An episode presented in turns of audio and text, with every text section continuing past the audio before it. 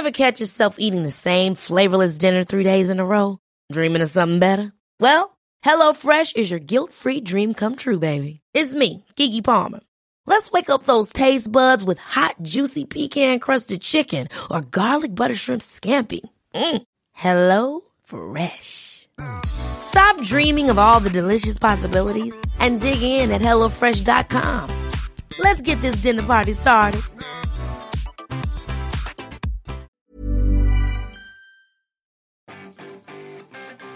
Vous pensez que vous n'avez aucune histoire à raconter Bonjour, bonjour, bonjour, bonjour, c'est Bertrand, votre coach. Ouais, bienvenue dans ce nouvel épisode du podcast, épisode 460. Bon, j'espère que vous êtes en forme, à hein, la grande patate, de l'énergie. Nous sommes lundi aujourd'hui, bien sûr, vous avez de l'énergie, vous avez la forme, l'énergie qui va bien, etc.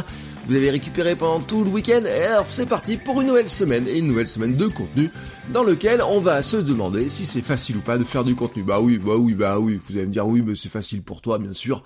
Hein, euh, tu euh, crées du contenu depuis des années, c'est trop facile. Alors aujourd'hui, je voudrais vous montrer que euh, à la fois c'est facile et puis démonter cette idée comme quoi vous n'avez aucune histoire à raconter. Bah oui, certains non, me disent oui, j'ai pas d'histoire à raconter et c'est facile quand t'as des histoires à raconter, mais moi j'ai aucune histoire à raconter. Alors je vais vous montrer que c'est facile de raconter des histoires, c'est facile à structurer, et que je l'ai fait avec une histoire que je vous ai racontée pendant les deux dernières années. Alors, la structure la plus simple pour raconter une histoire, c'est très clair, c'est, euh, comme euh, le dit Steven Pressfield, c'est un début, une fin, et quelque chose pour passer de l'un à l'autre. Voilà, bon voilà, vous, vous avez une structure, trois actes, un très très très très très très simple, euh, qui marche quasiment à tous les coups. Elle marche, ouais, pas quasiment, elle marche à tous les coups. À tous les coups, vous pouvez appliquer une structure un début, une fin et quelque chose pour passer bah, du début à la fin. Voilà, tout simplement. Alors bien sûr, le quelque chose pour passer du début à la fin représente la majeure partie de l'histoire et on va décortiquer maintenant bah, comment on fait pour passer du début à la fin. Alors, L'acte 1, le début, c'est le héros est dans son monde. Alors ça peut être vous, le héros. Vous êtes dans votre monde, hein, le héros est dans son quotidien, ses habitudes, les gens qui l'entourent, le train-train, voilà. Mais on va essayer de le rendre un petit peu intéressant quand même. Mais bon, c'est le début, hein, comme ça. C'est on plante la situation. Il y a un premier pivot qui va arriver à ce moment-là, c'est pour passer à l'acte 2, c'est-à-dire un événement va arriver qui propulse le héros hors de son univers quotidien ou habituel. D'un coup, c'est une situation qui devient nouvelle, il y a un enjeu avec un ennemi à affronter. On arrive maintenant au milieu, l'acte 2, la plus grosse partie de l'histoire, 70% environ. Au milieu, ben, vous racontez un petit peu hein, quelles sont les nouvelles péripéties qui lui arrivent dans ce nouveau monde, dans cette nouvelle situation qu'il ne connaît pas. Et quand même, au milieu, vous placez un rebondissement. Hein. Là, il y a un rebondissement qui se place au milieu. Pourquoi? Pour relancer la tension. Alors, euh, bien sûr, euh, on verra plus tard que si ça se trouve, ce rebondissement, bah, vous ne le souhaitiez pas. Hein. C'est pas calculé, etc. Euh, mais le mieux, c'est d'avoir un rebondissement parce que c'est ce qui crée le suspense. Parce que sinon, c'est trop facile. Hein. Les gens n'arrivent pas où Ils savent déjà la fin dès le début. Non, non, il faut des rebondissements. Hein. Alors, quelqu'un qui raconte une histoire, qui écrit un roman, qui fait un film, lui, il va mettre plein de rebondissements, plein de de petites choses qui vont changer, etc. Mais en tous les cas, il va petit à petit nous diriger vers la fin de l'histoire, et c'est là il faut avoir un pivot qui permet de basculer vers la fin, l'acte 3, le héros arrive à enclencher quelque chose qui l'amène vers la fin. Vous voyez, il a mis, il a fait peut-être plein d'efforts, etc plein de choses, hein, plein de, de choses pour euh, dans cette nouvelle situation, pour s'adapter à cette nouvelle situation, pour s'en sortir. Et puis, bah, petit à petit, il trouve, il trouve le chemin et ça l'amène vers l'acte 3, la fin. Hein. La fin, c'est quoi? C'est la confrontation avec son ennemi. Le héros gagne et retrouve son univers quotidien en ayant changé. Hein. Il a appris des choses sur la vie, le monde ou sur lui-même. Voilà, et comme ça, euh, on arrive sur l'happy end, hein, vraiment, et on est content. On a une jolie histoire avec euh, du début à la fin et puis une bonne manière pour y arriver. Cette structure, elle semble très simple. Vous allez me dire, ouais, bon, attends, franchement, euh, on pourrait faire mieux. On peut faire une structure, euh, le, mythe, euh, le monomythe, etc., avec les 13 étapes, etc. Eh ben oui, on peut le faire. Mais vous voyez que là, dedans, il y a certains éléments qui correspondent à ça. Mais en fait, elle a toujours fonctionné. Cette méthode, elle est tellement simple qu'elle fonctionne quasiment à coup sûr. De nombreux livres et films, hein, on va dire peut-être 90%, sont calés dessus. C'est la structure la plus évidente. C'est celle qui et la plus simple à comprendre, la plus simple à mettre en œuvre. Hein, n'essayez pas de vous en affranchir pour faire original juste pour faire original. N'essayez pas de faire comme euh, à l'époque le cinéma la nouvelle vague, etc., qui était capable de déstructurer les choses. Non, au départ, restez dans la structure, restez dans une structure simple, hein, voilà tout simplement. Et dedans, bah, vous allez essayer plutôt de l'adopter en faisant en sorte qu'elle ne soit pas trop mécanique et visible. Hein. Dedans, euh, c'est pas de, vous voyez ça, je vous ai donné les grands schémas, les grandes lignes, etc. Après, c'est votre capacité à broder autour de ça qui va faire que l'histoire va devenir beaucoup plus intéressante.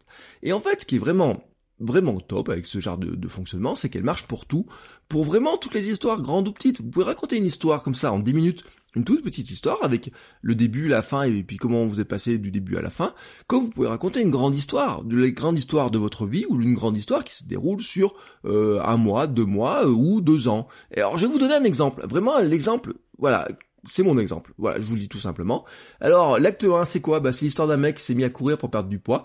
Euh, voilà, il court euh, tranquillement, etc. Bon, de temps en temps, il va faire un petit, euh, des petites courses, hein, un petit trail, 10, 12 km, pas très loin de la maison parce qu'il a il a peur de pas les finir surtout, surtout, il dit, il va jamais courir plus de 10 ou 12 ou 13 kilomètres maximum, etc., sur des chemins tranquillou. Il se, voilà, il s'est prêt au jeu pour courir tranquillement le dimanche. Il fait euh, son petit sport le dimanche, il fait son petit footing, etc. Il est bien, etc. Mais voilà, euh, il dit, bon, de temps en temps, pour... Euh, pour se motiver, il fait un petit, un petit, une petite course, une fois un 10 km, une fois un trail, etc. Il a commencé un jour par un trail, une fois il a fait un 10, allez, une fois il fait un 5, hein, etc. Puis une petite course de nuit pour rigoler. Mais on dépasse surtout pas les 10-12 km comme ça, parce que de toute façon, il pense qu'il n'en a pas la capacité. Alors, il arrive à un moment donné quand même où un jour au mois d'avril comme ça il regarde un petit peu la télé et tout et puis il voit des marathons etc puis il regarde le calendrier il dit oh là là marathon c'est 42 km mais je peux jamais y arriver etc et puis en même temps il pense qu'il fête ses 42 ans dans quelques mois et il se lance un objectif bah, devenir marathonien pour l'occasion. Alors quand je dis quelques mois on est à un an et quelques un an et demi avant l'échéance quand même il dit oui j'ai le temps hein, j'ai le temps de progresser tranquillement mais en même temps elle se dit euh, je suis complètement fou d'avoir dit ça quand même hein, dire que je deviens marathonien pour mes 42 ans c'est un peu fou quoi. Hein. J'ai jamais couru aussi longtemps. Euh, moi j'aime bien courir, aller euh, une heure, etc. Mais aller courir, combien de temps il va falloir que je cours? 4 heures, 5 heures, 6 heures? Mais je vais jamais courir aussi longtemps. C'est c'est fou, c'est un truc trop important. Il va falloir que je cours des heures et des heures. Je vais jamais y arriver. Mais mais comment je vais aller faire pour aller au bout? Voilà. Bon bref, vous avez compris. L'ennemi est en lui en lui disant tu n'y arriveras pas. C'est pas possible. Tu voyez, c'est l'ennemi intérieur, celui qui dit non, tu n'en es pas capable. Et là on bascule dans l'acte 2. Hein, vous voyez, l'acte 2 c'est bah l'entraînement. Il cherche des infos, rejoint club, allonge les distances petit à petit, il hésite sur le marathon à courir, s'inscrit euh, petit à petit finalement bah, au marathon, un premier marathon qui tombe, qui tombe à quelques jours près, sur la date de son anniversaire, voilà. Voilà, ça, ça tombe idéalement. Alors là, il s'entraîne fort, etc. Il suit des plans d'entraînement, etc. Il tôt le matin, tard le soir, etc. Mais rebondissement, hein, je vous l'ai dit, il faut un rebondissement. À 15 jours de la course, il se blesse. Voilà, le lundi, 15 jours de la course avant, un lundi 15 jours avant, il peut plus marcher. Bah oui, il a mal aux jambes, etc. Et moindre pas qu'il fait, ça brûle, ça, ça le lance, etc. Va-t-il pouvoir courir? Bah non, va-t-il pouvoir courir alors qu'il marche à peine, hein Voilà.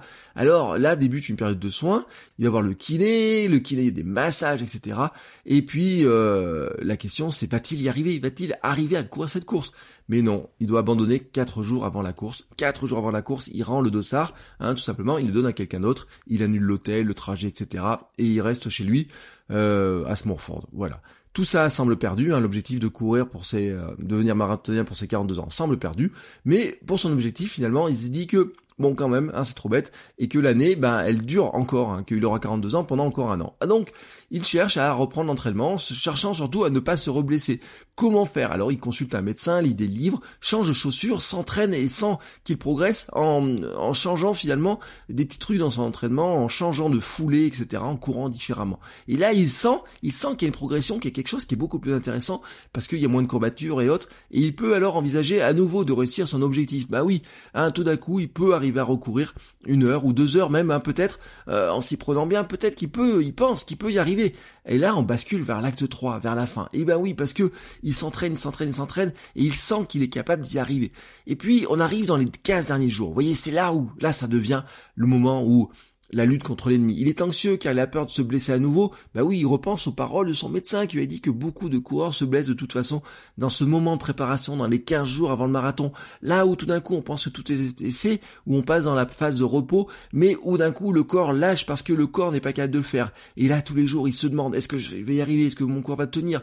Alors il tape même sur ses tibias pour voir si le bruit hein, que faisaient ses tibias euh, blessés euh, ne, ne le refont plus tout simplement tous les jours, tous les jours, et hein, comme ça, après chaque entraînement, il s'étire, etc.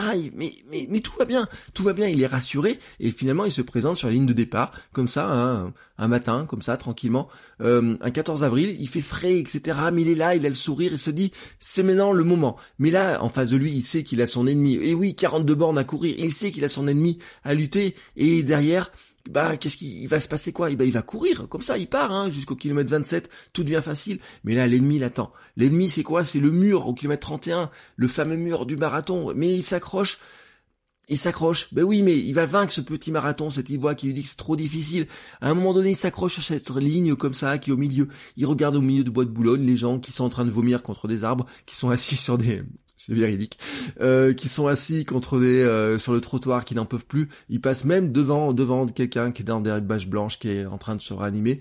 Euh, il s'accroche, hein, il pense hein, à pourquoi il le fait, pourquoi il s'était fait cette promesse-là à sa femme et sa fille qui l'attendent à l'arrivée. Et puis il passe la ligne d'arrivée, comme ça, tout d'un coup, il arrive à accélérer, son cerveau lui dit que oui, tu as l'énergie pour le finir, et il passe finalement la ligne d'arrivée avec un grand sourire, beaucoup plus frais, comme ça, hein, qu'il avait l'air, et euh, avec, euh, il retrouve comme ça sa famille. Et oui, maintenant, il est désormais marathonien. Et oui, il est marathonien.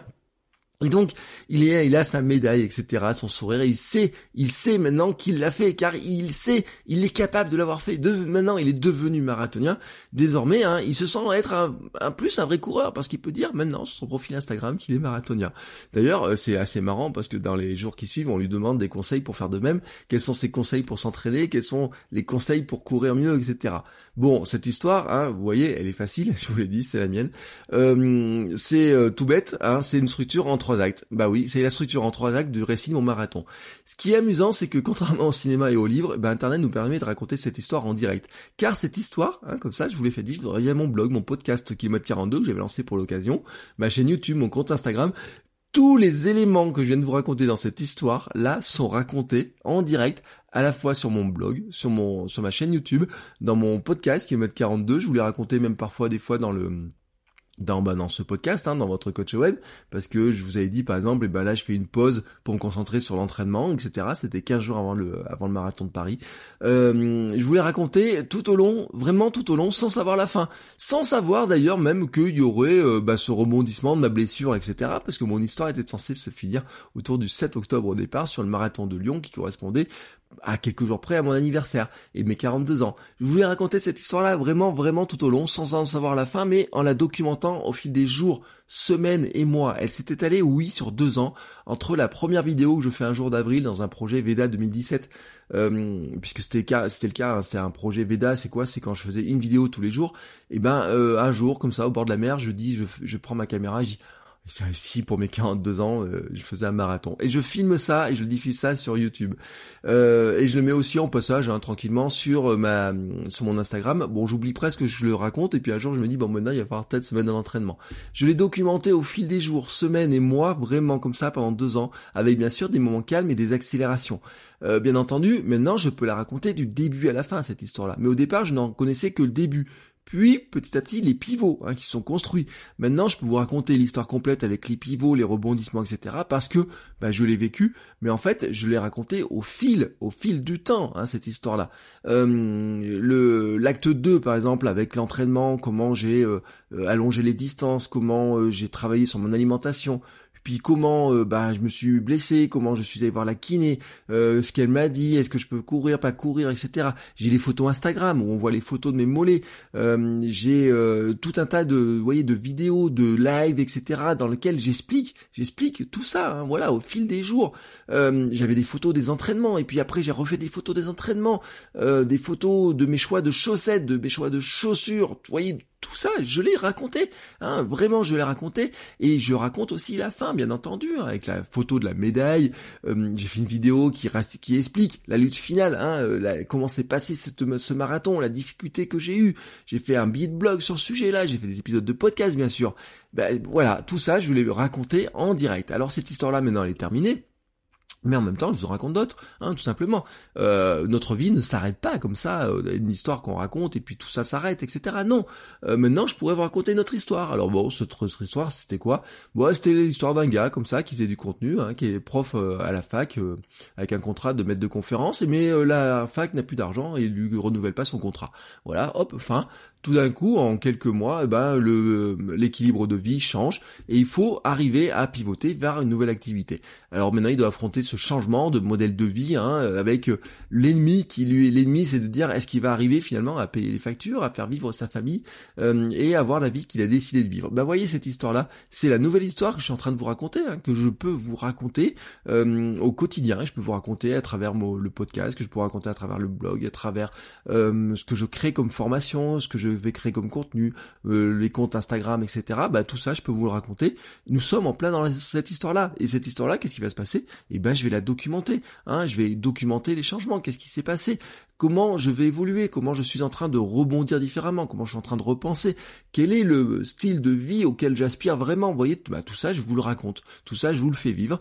Et vous voyez, en fait, la conclusion de tout ça, c'est que c'est simple. C'est pourquoi c'est simple? Parce que nous l'avons dans notre quotidien. Tout est racontable, tout est documentable. En fait, euh, ce qui est intéressant, c'est que si vous regardez un petit peu votre vie, vous avez probablement ces histoires-là qui sont présentes dans votre vie, et vous allez vous rendre compte que vous n'avez pas le matériel pour la raconter parce que vous n'avez pas documenté vraiment les choses. Vous n'avez pas gardé des photos, des traces, etc. Moi, à l'inverse, vous voyez, cette histoire-là, je peux la raconter facilement. Je pourrais faire raconter cette histoire-là. Alors, je dis pas, je vais faire, faire un livre ou quoi que ce soit, mais je pourrais faire un billet de blog dans lequel je suis capable de vous remettre la vidéo dans laquelle j'ai annonce que je vais faire un marathon, dans lequel je vous montre différentes photos, les différentes étapes, les étapes de la blessure, dans lequel j'ai j'ai même des stories, vous voyez, dans lequel j'explique un petit peu la situation, j'ai même des lives, euh, etc., dans lequel j'explique ça. J'ai les photos, bien sûr, de la fin. J'ai raconté comment je l'ai vécu, etc. Tout ça, tout ça, je l'ai parce que je l'ai documenté. Et c'est ça que je voulais vous dire, en fait. C'est que nous avons un matériau qui est incroyable, c'est juste ce que nous vivons. Et parfois, vous essayez de chercher des, comment raconter des histoires compliquées, inventer tout un tas de choses, des personnages et autres, et, autres, vraiment être dans de la fiction. Mais parfois, si vous voulez faire du contenu, vous pouvez juste raconter une aventure dans laquelle vous vivez. Euh, J'aurais pu vous raconter la même histoire. Au début, je voulais dire, bah tiens, l'histoire de la personne qui arrête, par exemple, de fumer. Ou alors l'histoire de quelqu'un qui se dit, bah tiens, je vais euh, jouer du piano, j'ai envie, ça fait depuis ma jeunesse, j'ai envie de jouer du piano. On m'a toujours dit que euh, faire du piano, c'est trop compliqué, qu'il fallait prendre le solfège, etc. Mais je me lance dans l'envie de jouer du piano parce qu'un jour, je voudrais jouer un morceau de musique à ma famille. Vous pourriez raconter l'histoire de la personne que vous êtes par exemple qui aurait envie de se lancer dans la photo, de faire des expositions photo, mais qui n'y comprend pas grand-chose, qui ne connaît rien, ou de celui qui voudrait euh, changer de vie, changer de boulot, etc., et qui décide de se lancer, euh, qui fait des petits produits avec ses artisanaux avec ses mains, qui fait le marché de Noël, etc. Voyez, qui lance une petite boutique en ligne avec, euh, avec ses amis pour essayer vraiment de changer de vie. Vous voyez, toutes ces histoires-là, vous pouvez les raconter. Il y a énormément de choses. Hein. Vous êtes dans ces processus-là, vous, certains, vous allez vous reconnaître là-dedans en disant bah tiens, oui, effectivement, je suis là-dedans. Alors, c'est un matériel qui est très simple hein, pour commencer à créer du contenu, pour créer du contenu qui soit intéressant, parce que en fait, euh, ce, schéma-là, vous voyez, eh ben, il fait rentrer les gens dans une histoire. Il fait rentrer les gens dans une histoire et ils attendent la fin de l'histoire. C'est un petit peu comme si vous aviez votre propre série à vous.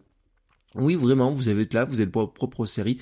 Vous n'avez pas besoin d'être, euh, vous voyez, c'est votre plus belle la vie à vous, j'ai envie de vous dire. C'est votre votre vraie série à vous. Et bien sûr, vous savez que bah dedans, il y a des rebondissements, il y a des moments bah ça va mieux, il y a des moments où ça va moins bien. Euh, c'est pas tout rose, hein, voilà. Et même si vous dites, oui, il y en a, il y en a il pourrait y avoir non pas, euh, vous voyez, une, fin. Euh, alors je dis pas une fin tragique, non, parce que sinon vous n'êtes pas là pour le raconter, mais il peut y avoir des moments où c'est plus difficile, des moments où il faut s'accrocher, puis des moments où ça va mieux. Ben oui, ben c'est comme ça que se sont scénarisés les films, etc. Bien sûr, dans un film, on vous raconte ça en 1h30, en 1h40, vous, vous allez mettre peut-être un an, deux ans, peut-être trois ans à le raconter. Vous voyez, quelqu'un l'autre jour m'a dit, eh ben j'aimerais courir pour mes 50 ans le marathon de Paris 2024. Vous savez, c'est le marathon qui va être open le jour du euh, la veille du marathon officiel des Jeux Olympiques, et eh ben euh, les gens pourraient s'inscrire pour courir le même parcours que le marathon olympique. Et quelqu'un m'a dit ben euh, moi je cours et j'aurais envie de courir le marathon de Paris pour mes 50 ans. Ce marathon de Paris des Jeux Olympiques 2024. Et eh ben si comment ça, aujourd'hui il me raconte ça, il fait une vidéo pour raconter ça, il est capable de raconter son parcours, mais il va le raconter non pas en deux ans, mais en quatre ans, et il y aura des moments des accélérations, etc. Il y aura tout un tas de péripéties au milieu, mais, mais, mais, il peut raconter cette histoire-là exactement de cette manière-là. Et pour finir cet épisode, je vais vous laisser sur une citation de Clint Eastwood qui dit le processus d'écriture et de réalisation transforme immanquablement toute personne en un personnage de fiction. Euh, et j'ai envie de vous dire en fait que du moment que vous racontez que vous documentez ce que vous faites et que vous êtes capable de montrer ce parcours, ce changement, et eh ben vous devenez aussi vous aussi une sorte de personnage de fiction. Euh, ça veut pas dire que vous inventez des choses, ça veut juste dire que vous êtes capable de raconter ce que vous vivez, vous êtes capable de le montrer. Et finalement, si vous regardez Instagram, si vous regardez les chaînes YouTube, si vous regardez les blogs, ce n'est rien d'autre que ça. C'est la capacité à raconter une histoire à partir de ce que nous vivons au quotidien. Je vous laisse réfléchir à tout ça, je vous laisse penser à ça, je vous laisse structurer ça. Je vous laisse euh, bah, faire euh, monter un petit peu les idées, les noter, etc. Regardez comment on pouvait faire tout ça. Et moi je vous dis à demain pour un nouvel épisode. Ciao ciao les créateurs.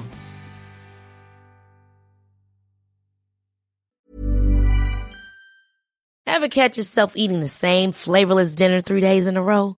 Dreaming of something better? Well, HelloFresh is your guilt-free dream come true, baby. It's me, Kiki Palmer. Let's wake up those taste buds with hot, juicy pecan crusted chicken or garlic butter shrimp scampi. Mm. Hello Fresh. Stop dreaming of all the delicious possibilities and dig in at HelloFresh.com. Let's get this dinner party started.